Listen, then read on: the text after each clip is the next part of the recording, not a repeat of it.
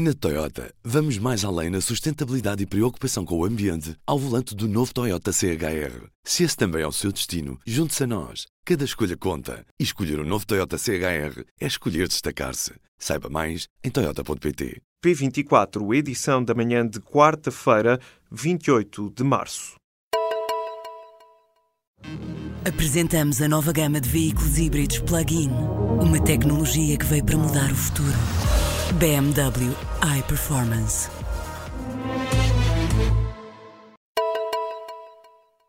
Um homem de 39 anos está internado com sarampo no Hospital de Santa Maria, em Lisboa.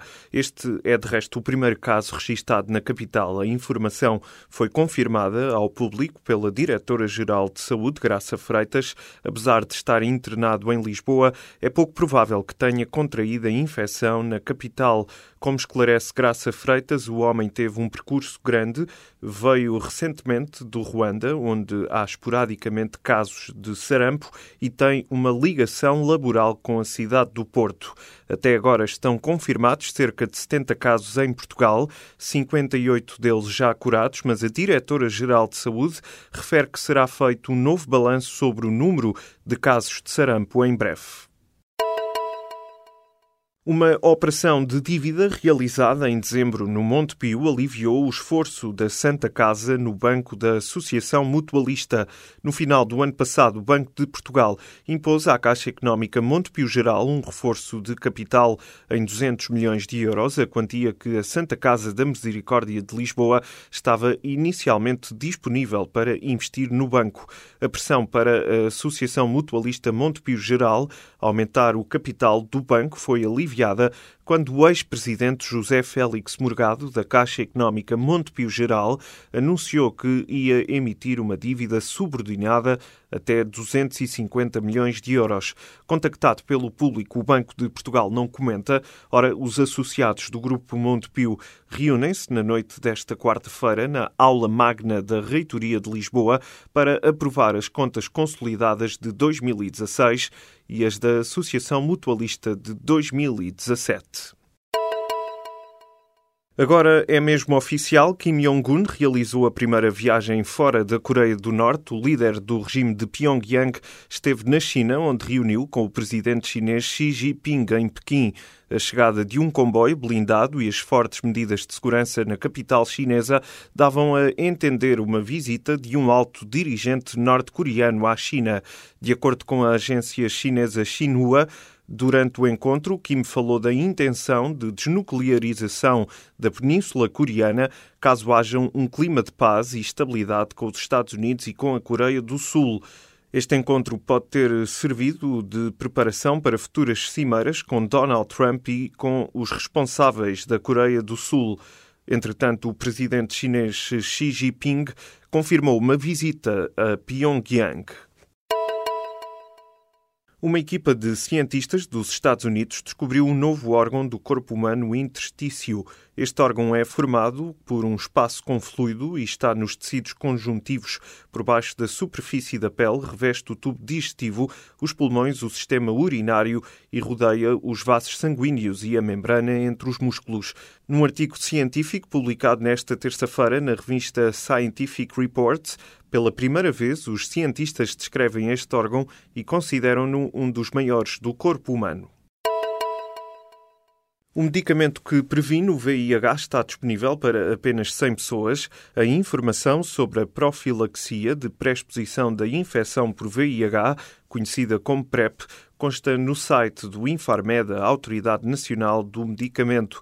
Em causa está o processo de financiamento que, de acordo com as autoridades de saúde, ainda não se encontra concluído. Além de ser usado como tratamento para o VIH, o medicamento Trovada vai começar agora a ser utilizado como forma de prevenir a infecção.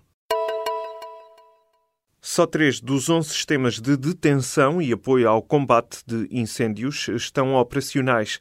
A informação é avançada nesta quarta-feira pelo Jornal de Notícias. De acordo com o JN, isto significa que os parques naturais da Arrábida e de Sintra, Cascais e Mafra, a região da Serra da Estrela e as três serras de Nogueira, de Pornes e de Figueira, em Trás-os-Montes, não terão videovigilância contra incêndios no próximo verão.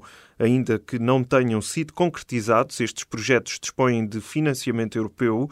O objetivo do governo era alcançar uma cobertura de 50% do território nacional, com o reforço da rede atual e a instalação de mais dispositivos em 10 regiões do país.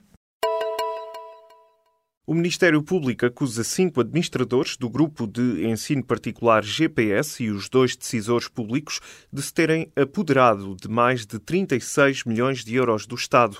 Os crimes remontam ao período entre 2005 e 2013. O dinheiro estava destinado aos colégios que os suspeitos administravam através de contratos de associação. O despacho da Procuradoria-Geral Distrital de Lisboa com 268 páginas e datado de sexta-feira, é citado nesta terça-feira pelo Expresso e detalha o destino dos fundos desviados. Cruzeiros, viagens ao estrangeiro, mobiliário e refeições com faturas de milhares de euros estão entre os gastos apresentados pelos administradores. O fundador do Facebook está prestes a planear a estratégia para depor no Congresso norte-americano.